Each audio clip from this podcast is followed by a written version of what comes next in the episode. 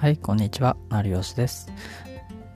このラジオはブログで収益6桁を達成した僕が文章で稼ぐコツを中心に日常で役立つ情報をお届けします。今日もラジオの収録やっていこうと思います。で今日話すテーマは全く変化できない人の共通点、まあ、という話をしていこうと思います。で今これラジオ聞いてる、人はこんな問題を抱えていませんか？変化するのは嫌いだしなんか毎日同じ繰り返しばかりっていう人って結構今いるんじゃないかなと思うんですよね。でまあ確かにそのなんかそもそも今仕事とかなんか日常でなんか変化した方がいいとかなんか今なんかずっと同じことばっかりなんかやだらだらやってて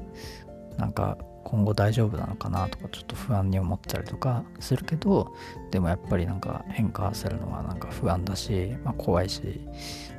なんかまあ今のままでも別にいいんじゃないかなっていうふうになんか思ってる人に向けてちょっと今回はお話ししようかなと思ってます。まあ基本的に僕の答えとしては、あのぬるま湯からあの出ようっていう話ですね。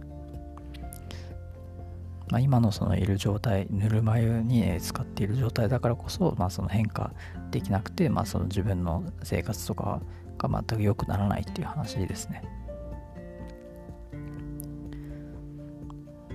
で、まあ、それを今後、えー、今回の、えー、話で、まあ、ちょっと深掘りしていくので、まあ、ちょっとまあその話が気になる人は最後まで聞いていただければと思います。では、えー、本題に入っていこうと思います。今日の話は前全く変化できない人の共通点についてお話します。で、まあ、結論としてその全く変化できない人っていうのは実家暮らしをしている、まあ、状態の人なのかなっていうふうに思うんですよね。で、まあ、もし今なんか実家暮らしをしている人とかで、まあ、ちょっと当てはまってる人はちょっと要注意なんですけど、まあ、基本的に実家暮らしだと、まあ、生活に多分余裕がある人って結構多いと思うんですよね。まあその中にはそのなんか親の介護とかなんか親の世話をしているから別に全然あの楽じゃないっていう人もいるかもしれないんですけどまあでも今この放送を聞いてる人ってのは結構意識が高い人だと思うんですよね。ででもそのなんかやっぱり意識が高くてもなんかその普段勉強とかをしてても同じことを結構繰り返してるばかりな人っていうのはやっぱりいると思うんですよね。でまあそういう人はなんかズバリその変わらないと大変なことになるくらいの状態になった方がいいんじゃないかなっていうふうに思うんですよね。でぶっちゃけなんかその実家暮らしでそのなんか、まあ、親の、あ、力とかを借りてる人っていうのはやっぱり、まあ、いわゆるまぬるま湯にいる状態のような状況だと思うんですよね。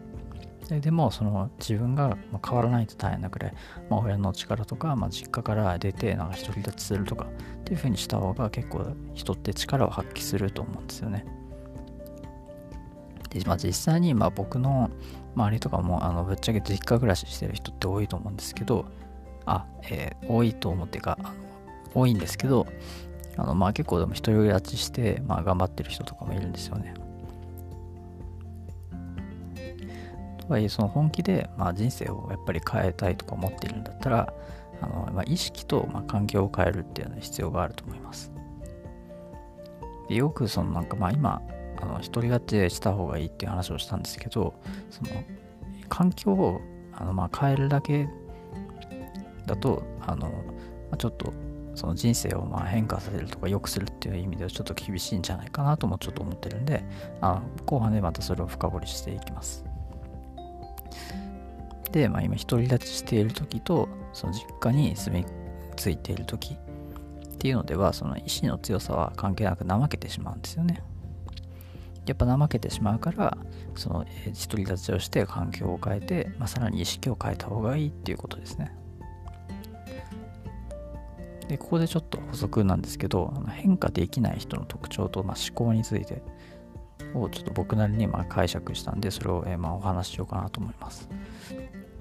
であのまあ別にそのなんか問題ないからとか、まあ、今うまくいってるから大丈夫とかっていうふうにまあ結構変化できない人っていうのは考えたりとかしてると思うんですね。で確かにそのなんか実家暮らしとかでまあその、まあ親がずっと、ま、生きてたらの話なんですけど、まあ、生きていて、まあそこそこなんか今自分がじゃあ働いて収入があって、まあ別に会社もクビになることないし、まあ今なんとかなってるからまあ大丈夫なんじゃないかとか、まあ思ってたりする人いると思うんですよね。で、まあ別に今はその、まあ、ミスをしないとか、そういう状態になってるかもしれないんですけど、でもやっぱりその年を取ると、まあ、その今やってることっていうのもついていけなくなるっていうことも考えてほしいんですね。年取ったらまあ当然そのなんか肉体労働とかもできなくなるわけじゃないですか。でまあその普段なんか作業やってるのも年取って集中がなんかできなくなってきたりとかしたらやっぱり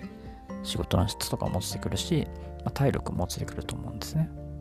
だからやっぱりその年を取って、まあ、そのどんどん自分は変化ができなくなる、えー、っていうことをちょっとまあその頭の片隅にやっぱ置いておいて、まあ、普段のやってることっていうのをちょっと見直してほしいなっていうふうに僕なりに思います。で、まあ、えー、先ほどの、まあ、環境と意識の話をしたんですけど、まあ、その環境を変えずに、まあ、人生を変えたいというふうに、まあ、変えようかなとか、まあ、変えられるんじゃないかっていうふうにまあ考えてる人も中にはいると思うんですけど、まあ、基本的にこれはまあぶっちゃけまあ難しいと思うんですよね。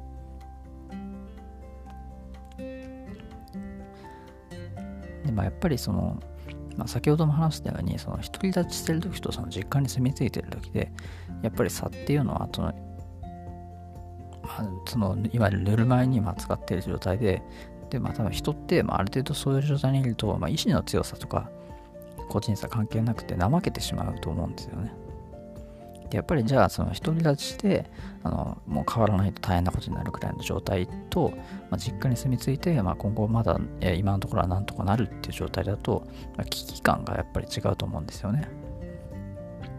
まあ、だからこそその、まあ、環境を変えて、まあ、人生を変えるっていうふうにシフトした方が、まあ、ぶっちゃけ人生はうまくいくんじゃないかなと思います。で基本的にはそのまあ、仕事とかだったら、まあ、いわゆるパワハラの上司からま逃げた方が、まあ、人生が豊かになるというふうにも思いますね。で、ここでちょっとまあ、なんかありそうだなっていう悩みをちょっと僕なりに書いて、回答しようと思います。で、一つ目が、え、厳しい環境の方がま成長できそうっていう話ですね。かまあいわゆるなんかブラック企業とかになんかいた方がなんかまあ自分の成長にはなつながるんじゃないかみたいな話なんですね。でこれに関して言うと、まあ、1年後にスキルがまつくかっていうことを考えた方がいいですね。まあ、もしもなんか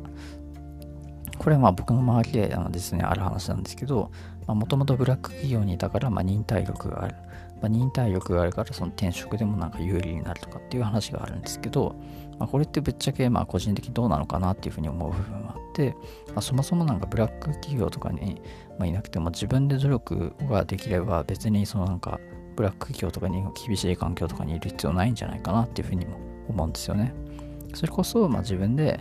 まあのびのびとその1年後に向けて、まあ、そのなんか例えばまプログラミングの勉強して、まあ、1年後に稼ぐみたいな風にした方がまいいんじゃないかなとも、え、僕は思ったりします。はい。次2つ目ですね。えー、実家暮らしして親の期待に応えたいっていう話ですね。まあ、親の、まあ、今実家に住んでいて、親のためになんか仕事をやってるとか、ま、親になんかお金を渡したりとかしてるとかっていう人も中にはいると思うんですけど、まあ、ぶっちゃけそれに関しては、まあ、僕はその思いを親に言ってみるといいんじゃないかなっていうふうに思います。まあ、親にそのなんか自分は今親の、まあ、その両親のためになんかの期待に応えたくて、まあ、頑張ってるんだけど今後なんかどうしようかみたいな話をしてみるといいんじゃないですかね。まあ、やっぱり思っているとだけだとそのまあ思いってその伝わらない場合とか親でもあると思うんでやっぱりそこはちゃんと言ってみる方がまあ、えー、まあ親もその自分の子供の考えとか分かるから、まあ、今後の対応とかっていうのもしやすくなると思うんですよね。で、もしもそのなんか気にしなくていい、親のことを気にしなくていいんだったら、自分の仕事っていうのもまあ結構、そのまああんまり、あじゃあ親のことばかりそんな気にしなくていいんだっていうふうに、まあ、気が楽になって自分の仕事っていうのはうまくいくんじゃないかなとも思ったりしました。はい、で次の話なんですけど、えー、人生で失敗する働き方についてです。これはまあいろいろちょっとまあ考えたんですけど、まあ、ズバリその、えーまあ、結論としては、まあ、完璧主義であることなんじゃないかなっていうふうに僕は思います。まあ、完璧主義な人ってやっぱり世の中に、まあ、たくさんいると思うんですけど基本的にこの完璧主義な人っていうのがえー、僕はまあサラリーマンの人とかが一番多いんじゃないかなと思います。まあ、なんでかっていうと、働いてないニートの人って、そもそもこの先なんか、まあなんとかなるから、まあ、今なんか楽だったらいいやみたいな風に考えてたらですね、まあ、完璧主義ではないですし、やっぱり経営者の人とかっても、やっぱりあんまり、まあ、完璧主義じゃないから、なんかそういう挑戦とかがやっぱりできてると思うんですよね。でじゃあその会社員でやってる人ってその上から言われたことをまそのまんま完璧にこなすみたいな人が結構多いと思うんですね、ま、だからこそま完璧主義者がま会社員は多いんじゃないかなっていうことでお伝えしたかったんですね。はい。まあ、それはもう僕の一意見なんですけど、多分僕の分析だと、多分、ま会社員でまあ普通に仕事してる人がそういう傾向があるんじゃないかなと思います。で、まあ、そもそもでも人ってその完璧にはできない、まあ、生き物だと思うんですよね。でこれが意外となんかあの、まあ、分かってるようでみんな分かってないような気もしていてあのなんか気づいたらなんかやっぱり完璧主義になっていったっていう状態の人って結構多いと思うんですよ。例えば仕事でなんかまあ別に上からなんか言われたことだけじゃなくて、まあ、自分の意思も大事っていうふうに思ってるし仕事をしてる人って、まあ、そもそもそのなんか固定観念からなんか縛られててそれを忠実にその完璧に仕事をこなそうとしてる、まあ、それがちょっとなんかもう危ない思考で結局完璧主義になってるんじゃないかなっていうふうに思うんですよね。で、まあ、そうなってくると、まあ、仕事にしろその新しい挑戦っていうのがやっぱりできなくなると思うんですね。今やってることを守らないといけないから結局新しいことに、え、どんどんシフトしていけないっていう状態になるとも思うんですよね。やっぱその新しい挑戦ができないっていうのは、やっぱり同時に、失敗するリスクっていうのを恐れているからっていうのも、えー、一つの要因だと思います。ま、前回もそのあたりを失敗のそのリスクとかもまあ話したんですけどやっぱりそのなんか今はなんか今まで築いてきたものを失敗してるして無駄になるのがもったいないとか。で、まあ、自分は完璧に、まあ、その仕事こなしたくなるから、まあ、新しい挑戦ができないとか。っていう風になるとやっぱり成長もなかなかしづらいし、まあ、人生でも結構うまくいかなくて、まあ、終わってしまうみたいな。やっぱそういう人って結構いると思うんですよね。その完璧主義な人にちょっとまあ、えー、言いたいんですけど、やっぱ全ての人に好かれるっていうのも、えー、無理なんですよね。で、基本的には、やっぱりその、まあ、うまい生き方としては、好きでいる人、自分のことを好きでいる人で、周りを、自分の周りを固める方が、まあ、損はしないんじゃないかなとも思います。自分の身の回りで、やっぱりなんかうまく、なんか仲良くできないけど、この人はそこそこスキルあるから、まあ、一緒にいようみたいな。っていう人って結構いると思うんですけど、あ、あんまりその、それって、結局、まあ好きじゃないわけだから、結構自分にとってマイナスになってくるっていうふうにまあ思うんですよ。後々の影響を考えて、まあ、自分の好きな人で、まあ、固めて、で、それで伸び伸び仕事した方が、まあ、多分幸せにはなりやすいんじゃないかなとまあ、僕は思います。僕もどちらかというと、その、いろんな人ととにかく仲良くするんじゃなくて、なんか好きななんか友達とかと、まあ、その数あの少ない限られた友達と仲良くするとかっていう風にしてるんで、まあ、そういうところからやっぱり意識変えていった方が、まあ、自分の人生っていうのはうまくいくんじゃないかなっていうふうに、えー、お伝えしたいです。で、えー、次の、えー、話で、まあ、今回の話っていうのは、まあえー、まとめようと思います。え次は、えもう一つ言いたいのは、あなたの、え土俵はどこにあるのかっていうことです。まあ、自分の力を発揮できるところを探す、えべきだと思います。まあ、なんでかっていうと、その何でもかんでもその一人でなんか解決しようとする、まあ、完璧主義な人っていると思うんですよね。だからそれだと、まあ、なかなか人生がうまくいかないから、えー、自分の力を発揮できるところっていうのを、ね、探していく必要があるんですよね。ででもそんなその自分の力発揮できるところってそんなすぐ見つからないよっていう人はいると思うんですけどまあ、えそういう人にお伝えしたいのは自分の努力できるところとか、まあ、好きなことからも探していくっていうことが必要かなと思います。いきなりやっぱりそういうことって、まあ、あの見つけていくのはまあ確かに難しいと思うんで、ある程度量は必要です。とはいえ、まあ、好きなところとか努力できるところから、まあ、まあ、探していけばいいんじゃないかなっていうふうに思います。でまあ、ちょっとなんかあのまあ例ではあるんですけどあの、まあ、野球選手のイチローって言いますよね。でその野球でその活躍することを、まあ、彼は選んだわけなんで、まあ、それってまあある種のその多分好きなこととか努力できるところから選んだと思うんですね。で、まあ、もしもなんかそのまあもしもイチローがその音楽家だったらなんか成功してないかもしれないじゃないですか。まあ、音楽家じゃななんかじゃなくてもいいんですけどなんか他の何でもいいんですけど、まあ、そういう要するにあの、まあ、自分の本人の、まあ、好きなところとか、まあ、活躍できるところっていうのはその努力できるところところから、え、見つかるし、まあ、好きなことから、まあ、見つかっていくっていうふうに、まあ、考えて、まあ、問題ないんじゃないかなっていうことをお伝えしたいんですね。やっぱりそういったことをまあ数こなしていかないと、やっぱり自分の土俵っていうのはま見つからない。活躍できる土俵とか稼ぐける領域っていうのは見つからないんじゃないかなっていうことを、え、今お伝えしたいんですね。で、えー、まあ、次の話では、えー、スキルアップより今大切なことについて、えお話しするんで、まあ、これで今度こそは終わりです。スキルアップより大切なことをですね、まあ、それに関して言うと、え、自分の好きなことをやることに優先する方がいいんじゃないかなと思います。あの確かにそのスキルアップってなんかその稼ぐ上である程度大切だったりすると思うんですね。大切だったりするとは思うんですけど、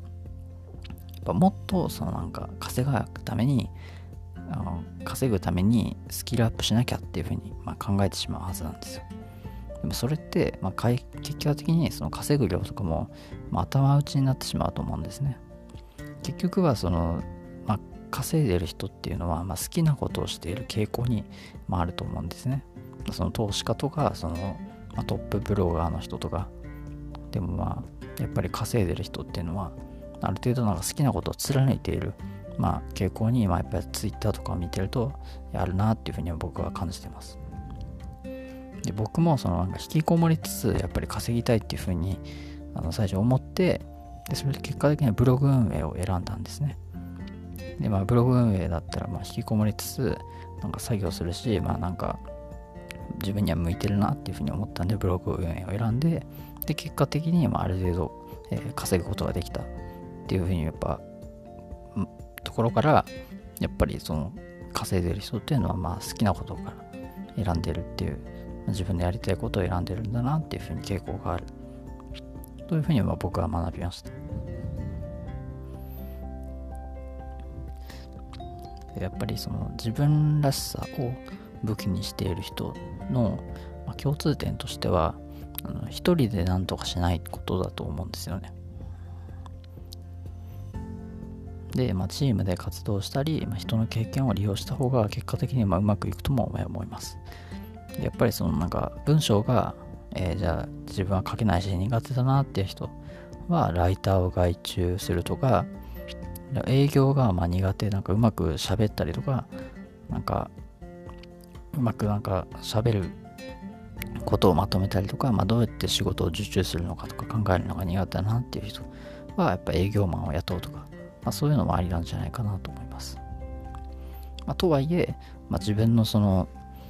ま、売るものとかその商品とかは自分がもしなんかブログとかやってるんだったら、まあ、基本的に、ま、そのブログのことをひたすら考えないと稼げないと思うんで、まあ、営業マン使うにしろ、まあ、ほどほどに、まあ、自分の結局その本質的にその人はどういうものを求めてるのかどういうブログ記事を求めてるのかっていうことをひたすら考えていくと、まあ、結果的にそういったブログ運営とかもある程度結果を出せるんじゃないかなっていうふうに、えー、僕は思ったりはします。で、まあ、今回の話は以上なんですけど、最後にちょっと補足だけして終わりを終わりにしようと思います。